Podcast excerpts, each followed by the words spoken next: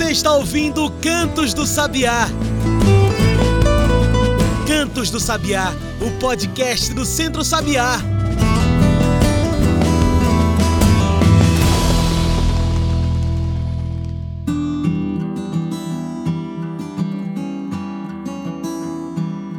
Olá a todos e todas que nos ouvem agora pelo Spotify e demais plataformas. Eu sou João Lucas e está começando agora o Cantos do Sabiá, nosso podcast semanal sobre o campo, a cidade e o mundo. Cantos do Sabiá é o nosso podcast semanal. Então, se quiser receber um podcast desse toda semana, segue a gente. E chegamos! Já somos mais de 800 seguidores e seguidoras aqui no Spotify. Somos mais de 800 ecoando o canto do sabiá, a comida de verdade, a luta pela agroecologia, pela luta popular, pela agricultura urbana e familiar. Muito obrigado por ecoar com a gente. Obrigado por ser sabiá. Então continua essa corrente do bem. E se você nunca indicou esse podcast para um amigo, para uma amiga, pegue esse link agora, imediatamente e passa para frente. Bora chegar no número mágico? Bora chegar aos mil seguidores? Segue a gente aí, depende de você.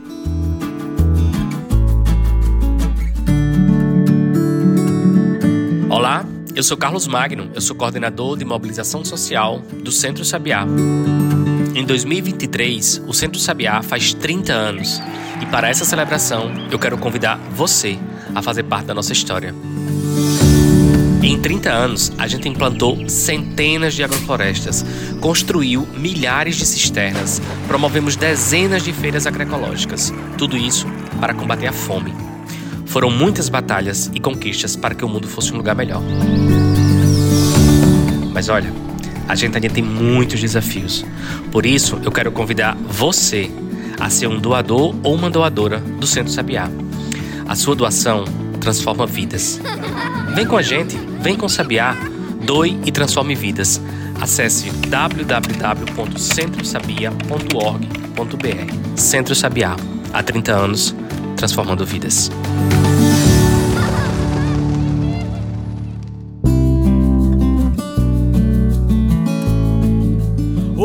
Falamos sobre cisternas, água e direito no semiárido.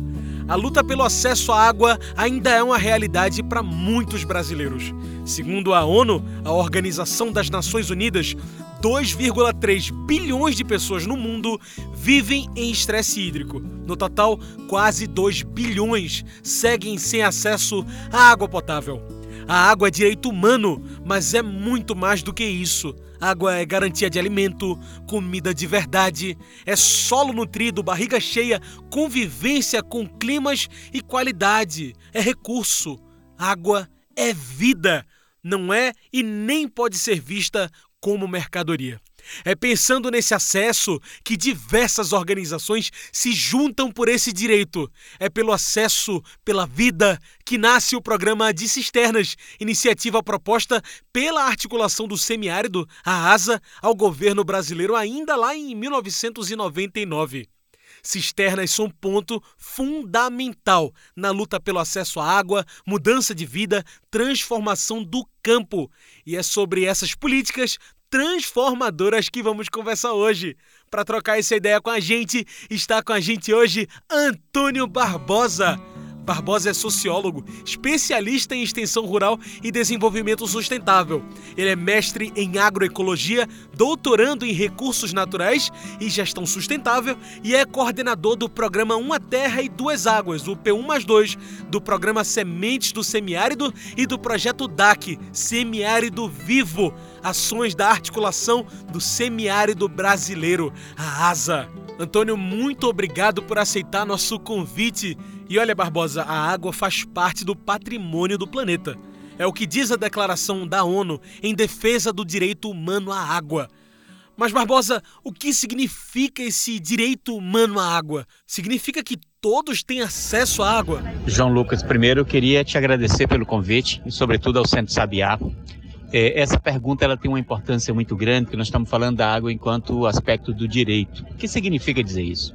Significa dizer que todas as pessoas têm direito à água em quantidade, em qualidade, água segura para usos diversos, ou seja, água para beber, água para o banho, água para o asseio, água para lavar roupa, água para o lazer, água para o meio ambiente, ou seja, água de forma geral.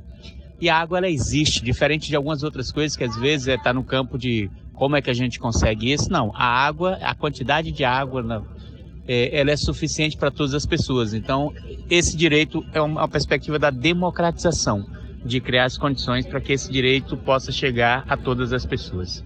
A falta de água não é um problema recente e o estresse hídrico ficou ainda pior durante o governo Bolsonaro, que fez duros cortes em programas de acesso à água. Barbosa, se a água não é mercadoria, a quem interessa fazer da água um produto, uma peça de venda? É, avalio que são temas assim super, super que se relacionam, né? Porque ao tempo que tu fala sobre a questão do estresse hídrico, né? e essa perspectiva de que a água não é mercadoria e a quem interessa, na verdade, fazer isso, é, eu acho que é importante a gente entender a localização da água, que é esse debate que a gente está falando da água como direito, não? Porque o que é que acontece? A água é um elemento da natureza. Então a água está na natureza como está o ar, como está o, o, solo, como estão os animais, como estão as pessoas. Ou seja, a água é algo muito natural, ela é da, da natureza. Isso é importante frisar isso. E a natureza ela é diversa, né? Então, assim, ela não se, ela não, assim, ela não é algo homogêneo. Então, a natureza do semiárido é diferente da natureza amazônica, que é diferente da natureza do deserto, que é diferente de outras naturezas. Né? São as suas características, a forma como ela, como ela se organiza. E isso não significa dizer que nas regiões semiáridas não tem água. Significa dizer que você precisa se organizar, inclusive, para guardar essa água, que é uma das estratégias que as populações, que, é própria, que você aprende com a própria natureza. Né? Não precisa nem aprender com as pessoas. Basta olhar nas regiões semiáridas como é que se comportam as formigas, como é que se comportam outros animais em relação ao acesso à água, como é que eles guardam, como é que eles. Então essa perspectiva é interessante, mas de fato no governo Bolsonaro a ideia de você é, cercear uma população, ou seja, tirar essa, o direito dessa população do acesso à água, isso é, é algo proposital, foi algo proposital, né? E a perspectiva, e aí existe todo um, um mercado mundial da qual faz parte a Coca-Cola, do qual faz parte a Pepsi, de qual faz parte a Nestlé, de qual faz parte várias outras empresas, no sentido de privatizar a água, de tornar a água uma mercadoria. Esse é um debate importante para a gente continuar fazendo aqui. É, e mesmo com tantos esforços, desgovernos não conseguem destruir completamente as políticas públicas de acesso à água. O programa de cisternas, iniciativa proposta pela articulação do semiárido, a ASA, ao governo brasileiro, ainda em 1999, é uma dessas políticas públicas que, desde 2003, transforma vidas em todo o Brasil.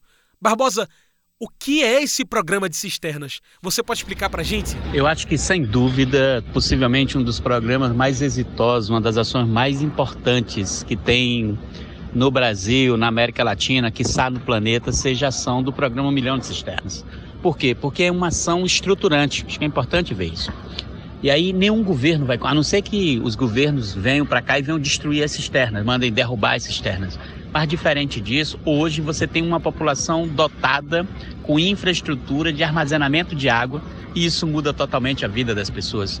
Então o programa Milhão de Cisternas não é um programa de construção de cisternas, é um programa de construção de cidadania, é um programa de construção de liberdade, de autonomias e talvez por isso esse programa ele seja tão importante, tão impactante e ele chame tanta atenção de várias outras regiões do planeta, né? Ou seja, muita gente tem nessa ação uma ação referência. E é isso, ou seja, porque a gente estava cansado de ter ações emergenciais. Vinha seca, distribuir cesta, é, distribuir alguma coisa, criar uma frente de serviço. E a cisterna não, ela veio para ficar.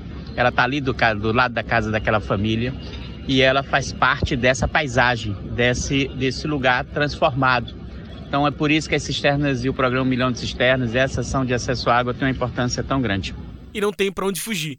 O programa de cisternas é uma das principais políticas públicas de segurança alimentar e nutricional que garante acesso à água para mais de 1,2 milhões de famílias. Que diferença esse acesso faz, Antônio? No seu tempo trabalhando em programas como Uma Terra e Duas Águas, o P1 mais 2, que transformações de vida são essas que o acesso à água proporciona? Eu acho que a gente segue nessa linha da água como direito, né? Então, quando você olha para o programa Um Milhão de Cisternas, nós estamos falando é isso, estamos falando de 1 milhão e 200 mil famílias que têm água do lado das suas casas. É, você está falando de uma população que sempre foi privada do direito à água, numa região que a água sempre foi motivo, inclusive, é, de aprisionamento, de achar que esse, de entender que isso era uma região que não tinha água, que esse povo era um povo incapaz, um povo muitas vezes castigado, a falta de água como castigo. E você tem uma ação onde você não mudou a natureza do semiárido.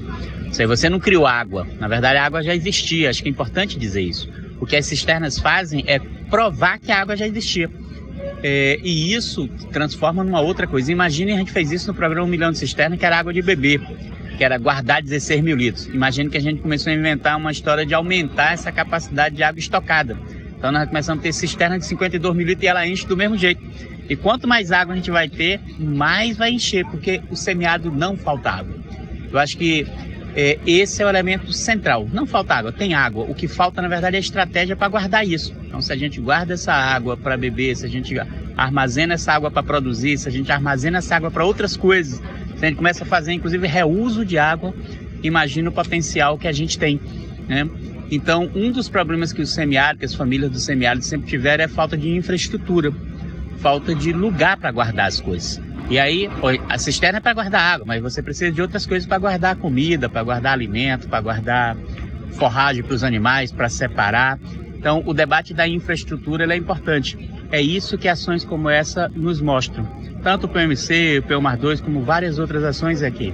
Tem água no semiárido e que se a gente tiver a estrutura e a estratégia correta, a gente consegue ampliar essa capacidade de estoque. É claro que acesso à água e políticas como essa do programa de cisternas, ou um milhão de cisternas e tantos outros, não são por acaso. Esses direitos são conquistados com a luta popular.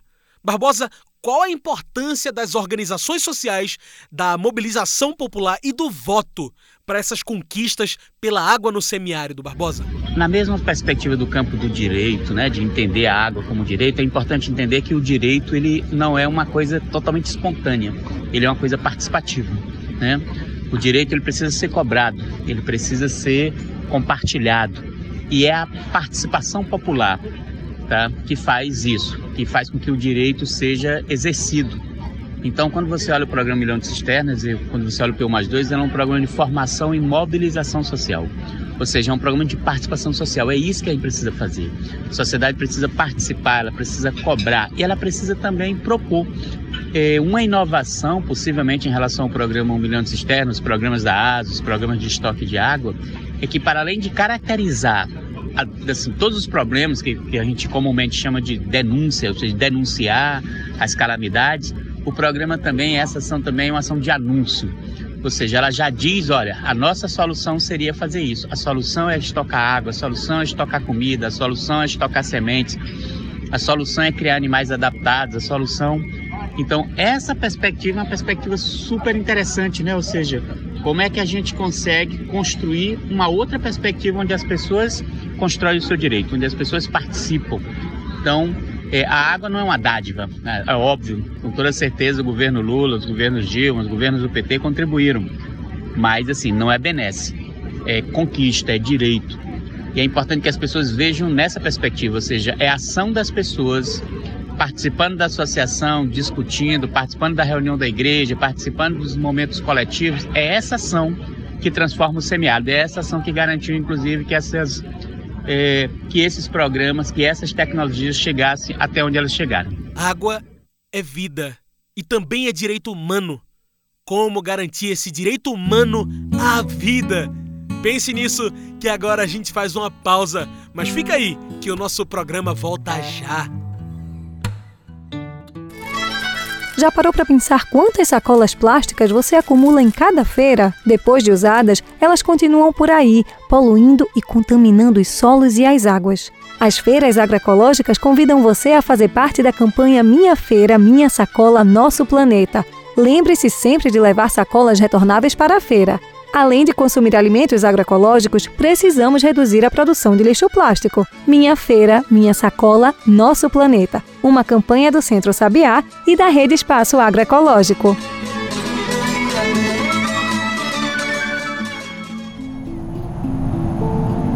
As estiagens, os períodos de seca e sem chuvas, podem acabar com as nascentes, que são fontes de vida que geram rios, córregos e ribeirões. O aquecimento global causa a desertificação e aumenta a temperatura da Terra. Desse jeito, as nascentes morrem e os rios deixam de existir. Sem nascentes, não há água para a população, para as plantas e animais. Sem, Sem nascente, não há vida. É por isso que precisamos defender a nossa água. É por isso que precisamos reflorestar. E para isso, fazemos as agroflorestas. A agrofloresta é um jeito de plantar alimentos, colher frutos e cuidar da natureza, tudo isso ao mesmo tempo. E tudo isso sem veneno. Agroflorestas ajudam na defesa das nascentes e protegem as reservas de água para que nunca sequem. O reflorestamento contribui para diminuir os efeitos do aquecimento global. As temperaturas descem e as águas podem seguir o seu curso. Com agroflorestas é garantida a defesa da água, é garantida a defesa da vida. Agroflorestas salvam vidas, mas só tem um jeito de fazer tudo isso reflorestando. Preserve as águas. Preserve o meio ambiente. Refloreste. Uma campanha do Centro Sabiá. E já estamos de volta. A gente segue aqui conversando com Antônio Barbosa. Hoje, nosso assunto é cisternas, água e direito no semiárido. A realidade de inúmeras famílias, mais de um milhão, aliás, de famílias, mudou com acesso às cisternas. São elas que matam a sede e alimentam o campo. Barbosa, o que é que tem a ver acesso à água com combate à fome? Esses temas estão ligados? É, de fato nós estamos falando de uma população com gente, né? Quando a gente olha para as cidades, quando a gente olha para o meio rural, e boa parte das cidades do semiárido são cidades rurais, né? É, então nós estamos falando de fato de uma população muito grande. É, e que, com, toda, com tudo que a gente já avançou com o programa Milhão de Cisternas, a gente avalia hoje algo em torno de 350, 500 mil cisternas de água de bebê que ainda faltam, de famílias que não têm água de bebê. Nós estamos falando entre 800 a 1 milhão de famílias que não têm água para produção ainda. Então, a gente precisa retomar. É, a chegada, a retomada do governo Lula, ele precisa trazer esses elementos, precisa trazer a retomada do campo do direito, do acesso à água, de ampliar para as populações que ainda não têm esse acesso. Então acho que esse é um elemento importante. Mas também não, não basta a gente também ficar onde está. A gente precisa também ter novas ações. Então, o que a ASA tem discutido hoje, inclusive, é construir um programa de reuso de água, que está dentro da estratégia do, do Programa Nacional de Saneamento Rural, ou seja, os reusar a água, né, que é uma coisa que a gente pode fazer, reusar a água, inclusive, para outras coisas. E, e, o reuso, inclusive, tem um outro elemento que eu acho que é importante, que é o uso da água para dentro da casa, que é uma coisa que a gente não tem. O programa Milhão de Cisterna é água para beber. O P1 mais 2 é água para produção. Mas a gente pode usar essas duas águas e passar por dentro da casa. E essa água atender necessidades do banho, atender necessidades de lavar roupa, atender necessidades, inclusive, da limpeza da própria casa. E essa água volta na perspectiva do reuso para a produção.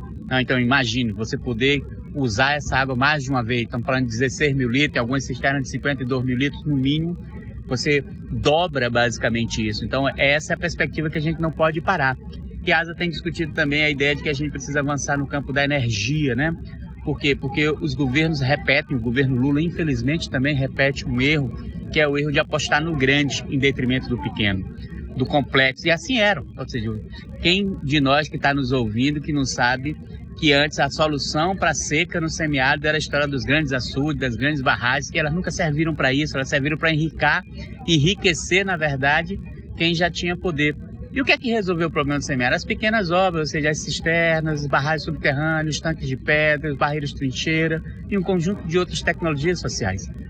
Na mesma situação não serão os parques eólicos, não serão os grandes parques de energia solar que vão resolver o problema do semiárido. Pelo contrário, é a, é a produção caseira, ou seja, olhar para os tetos que captam energia, que captam a água, também ser o teto que capta energia solar. Então, essa solução que já deu certo na água, ela também precisa dar certo no campo da energia. Então, o que a ASA tem discutido é: precisamos retomar nossas ações, água para beber, água para produção, água para as escolas, o programa de sementes, mas a gente precisa ampliar isso num programa de saneamento rural, sobretudo olhando para a perspectiva do reuso, porque a gente já faz saneamento, e também avançando na perspectiva das energias renováveis, com a participação das comunidades e transformando de vez é, o cenário, o espaço e a vida no semiárido brasileiro. Talvez essa seja a grande inovação e quem sabe esse governo não possa contribuir com esse novo passo. O semiárido brasileiro é feito por mais de 26 milhões de brasileiros e brasileiras que convivem com climas extremos, com baixa umidade, longas estiagens e que convivem com o semiárido. As conquistas pela água foram gigantescas nos primeiros governos Lula. Pensando nisso, como repetir essa dose no novo governo? Como garantir água e cisternas para esses mais de 26 milhões do semiárido Barbosa? Como eu dizia anteriormente, é, obviamente estamos falando de uma região com muita gente, mas é de uma região que ainda tem muita demanda. Né? É, e eu falava inclusive sobre populações rurais, a ideia de ampliar o direito, garantir, universalizar o direito à água, o direito à água de produção, mas precisa também discutir com as cidades, com as pequenas cidades que também sofrem problemas de água. Né? Então, assim, o que a gente precisa necessariamente avançar é, primeiro, ter uma perspectiva da teoria do estoque, né? Ou seja, como é que a gente avança no estoque, no estoque de água, no estoque. Eu estou voltando para esse tempo porque acho que ele é importante para quem vive no meio rural, mas é importante também para quem vive nas pequenas cidades, que passou agora, inclusive, por essa seca prolongada de 2012 a 2018, né? Que viveu, vivenciou a escassez de água, a falta de água, né? Então, como é que a gente olha para essa perspectiva? Como é que a gente faz uma unidade campo-cidade? Como é que a gente olha para a perspectiva da produção de alimentos, como é que a gente olha para a lógica da comercialização, para o cuidado que a gente precisa ter, né? para a perspectiva do trabalho, do trabalho do cuidado, da relação com as mulheres, com os homens, mas sobretudo a relação com a espécie humana, né? Como é que a gente cuida a gente de nós mesmos, como é que a gente cuida da natureza, que é o que alguns autores estão chamando agora de interdependência, ou seja, as pessoas precisam uma das outras para viver, né? E a ideia de que a gente precisa também da natureza para viver. Então, eu acho que essa é, olhar para essa perspectiva, ela tem um ganho é, significativamente e é a partir disso que a gente vai conseguir avançar e construir outras políticas, construir outras ações. Então, o direito à água, e aí eu quero voltar, eu falei disso no bloco passado, mas eu quero falar novamente sobre isso em relação à questão do saneamento rural, né? Ou seja, da ideia da água de beber, da ideia de você poder usar várias outras águas, da ideia de você poder ter um ambiente limpo, de você cuidar das pessoas, de você ampliar as suas capacidades. É isso que a gente precisa construir. Eu acho que o programa Milhão de Cisterna, o P1 mais 2, o programa de sementes é, e o programa Se Torna nas Escolas são espaços e experiências exitosas para a gente construir outras experiências. Né? Então eu acho que é isso que a gente precisa construir. Acho que existe um ambiente, inclusive, acho que é importante dizer isso para quem está ouvindo a gente, existe um ambiente para construir isso. Precisamos dialogar, né? precisamos, obviamente, avançar nesse campo, trazer, discutir com o Estado, discutir com o governo brasileiro, é, discutir com todo mundo que quer avançar, que quer construir isso e começar a fazê-lo. Né? Para isso precisa de grana, precisa de orçamento, né? Precisa de monitoramento e precisa de participação social, ou seja, a sociedade precisa acompanhar as transformações que ela mesma precisa fazer. Muito bem. Como nossa conversa está chegando ao fim, trago o nosso quadro especial do podcast, o Mete o Bico. Mete o Bico é o nosso quadro do podcast onde o convidado traz seus pontos finais para a nossa discussão. Bora lá? Antônio Barbosa. Garantir água para o campo é garantir comida para a cidade. Depois de todo esse nosso papo, eu te pergunto: porque a água precisa ser um debate político, inclusivo, um debate de todos, todas nós. Mete o bico. E aí, sem nenhuma sombra de dúvida, garantir água para o campo é garantir comida para a cidade. Acho que, inclusive, essa é uma formulação importante para que ajuda a gente, inclusive, pedagogicamente, a entender isso. É, toda vez que a gente dotar a população rural para produzir mais alimentos, significa dizer que nós vamos ter mais alimento disponível, significa dizer que nós vamos ter alimento mais barato, significa dizer que nós vamos ter alimento mais perto, significa dizer que nós vamos ter alimento de mais qualidade. Então, esse diálogo é um diálogo que a gente precisa aproximar. Óbvio que não dá para dizer que a produção de alimento acontece só no campo. Ela também pode acontecer na cidade, né? A toda a perspectiva do campo da agricultura urbana, periurbana, é muito importante, inclusive, que a gente passe a produzir cada vez mais alimentos. Então, quem tem aí um quintal, quem tem um canteiro, quem tem, ou seja, produz alimento. É tão importante isso, né? Ou seja, dá essa sensação de que a gente está produzindo alguma coisa, de que a gente está produzindo vida e, ampliar a água. Essa assim, é a grande perspectiva da unidade campo e cidade que a gente tanto prega no campo da comercialização, da aproximação. É, essa é a grande saída, é a grande solução que a gente precisa construir, é aproximar esses espaços, é garantir água, garantir terra. É importante também, nós não podemos perder de vista essa perspectiva do direito à terra e o semiárido da terra concentrada, né? Nós não podemos é, fugir desse debate. Então, a gente concentra água se a gente, se a gente tiver terra. Então, a ideia de ter terra, de ter água, de ter educação, de ter saúde, de ter um conjunto de outras coisas são temas importantes para a gente mudar a nossa relação. E cada dia mais construir alimentos mais saudáveis, né? alimentos de verdade, né? que possam alimentar nossas populações, as nossas crianças, homens e mulheres, pessoas mais velhas, que a gente possa construir um ambiente mais saudável, né? e não esse ambiente de doença, esse outro ambiente que leva a gente para distante. Com toda certeza, água e alimento, cidade e campo são coisas que a gente precisa cada vez mais aproximar e um garantir o outro.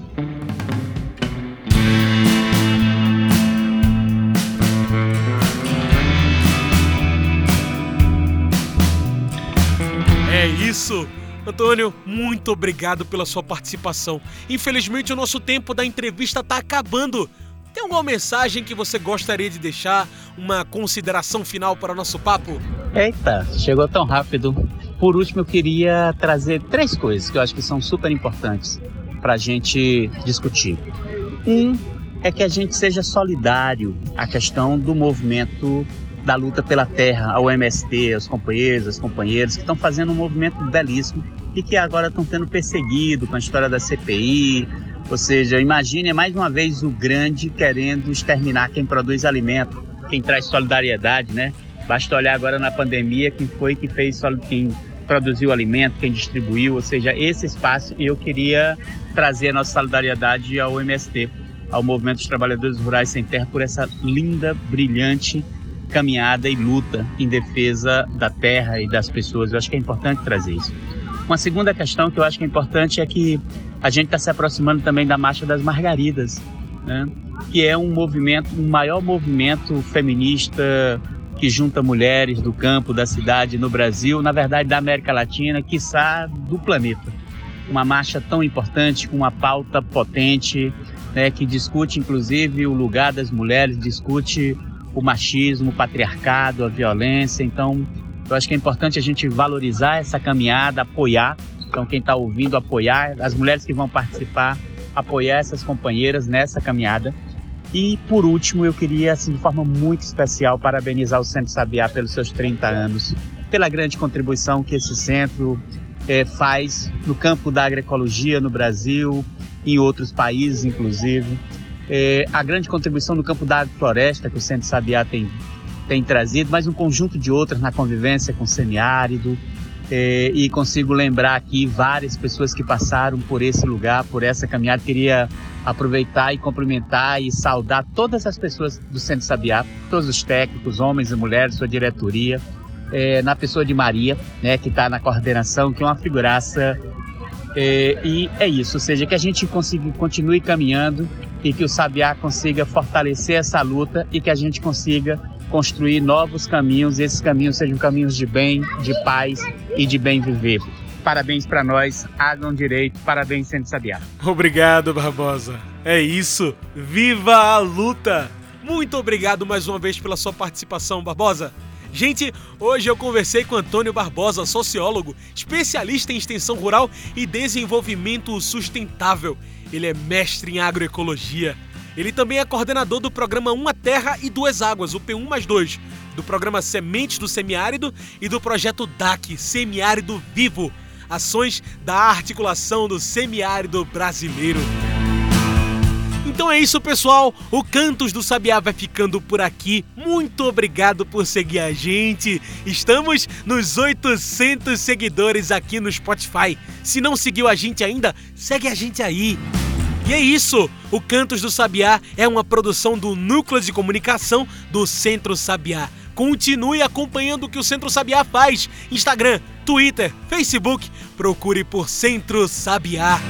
Tchau, pessoal, e até o próximo Cantos do Sabiá. A gente se encontra na semana que vem.